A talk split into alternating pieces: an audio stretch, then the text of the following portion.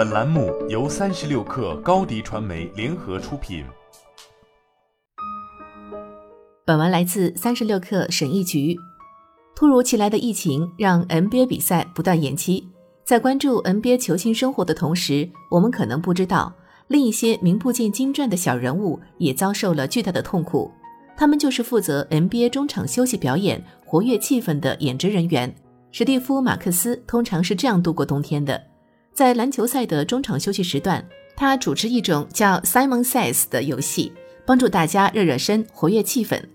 史蒂夫·马克思是该游戏的职业主持人，经常跑遍全国，主持各类中场休息的游戏。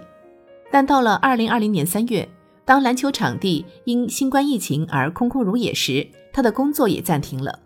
在之后的九个月里，史蒂夫·马克思留在纽约的家中，努力让自己忙起来。除了更新自己的网站之外，他还在妻子琳达·哈雷里克的陪伴下，努力适应这个堪称怪异的新时代。受疫情的影响，马克思这样五十八岁的半职业演艺人员的利基市场已经消失了。尽管本赛季的 NBA 已经重新开放，同时有部分观众可以观看比赛，舞蹈队可以表演。但是，像马克思这样的演艺人员却没有机会亲自到场了。与此同时，那些柔术演员、杂技演员、动物表演等工作人员也都在等待被重新雇佣的机会。加里·博斯泰尔曼此前在 NBA 赛场上表演过杂技，他的绝活是在摇摇欲坠的椅子搭成的高塔顶端倒立。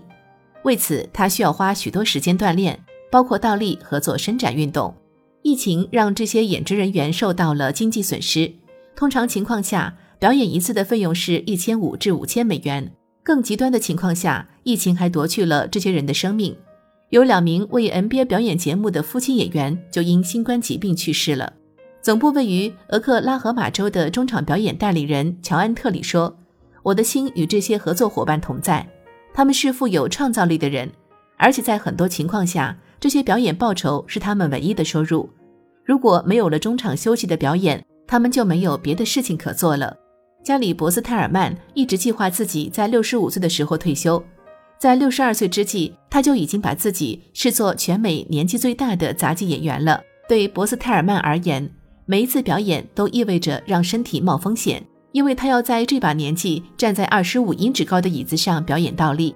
他说：“我可能是所有中场演职人员中唯一一个真正冒着生命危险的人。如果我跌下来了，我就不可能再爬起来了。但是疫情让他的计划彻底改变了。现在我觉得我可能会把这个工作做到七十岁。我不会让疫情劝退我的。”二零二零年三月七号，在凤凰城的一所大学表演结束之后，加里·博斯泰尔曼收拾好了自己的小型货车，进行了为期四天的车旅。他计划前往北卡罗来纳州的格林斯伯勒，在那里有一场篮球赛需要中场表演。三月十一号，在他入住宾馆十五分钟后，看到了官方宣布比赛取消的新闻。博斯泰尔曼说：“我丢了十二份合同，这对我打击很大，损失的钱数可能是我整个赛季才能攒下来的。”篮球赛的中场表演是博斯泰尔曼的主业，他一年要表演大概四十场，需要横穿整个美国。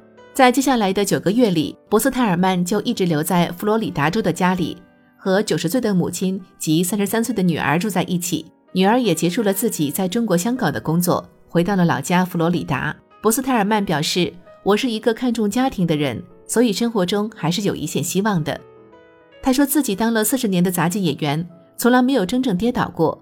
二零一七年，他在奥兰多魔术队的比赛表演期间，曾遭遇左腿抽筋的问题。但是最终，他坚持完成了表演，同时没有错过其他安排好的表演工作。博斯泰尔曼开始意识到这份工作自己无法永远做下去。他知道，当自己的精神或者体力不再允许时，自己就该离开这个行业了。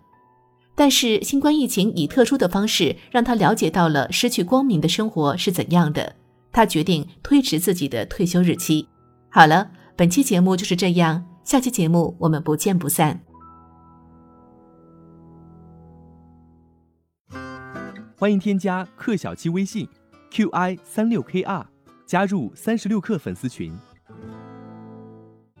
高迪传媒祝大家新年快乐！广告宣传片拍摄制作，请关注微信公众号高迪传媒。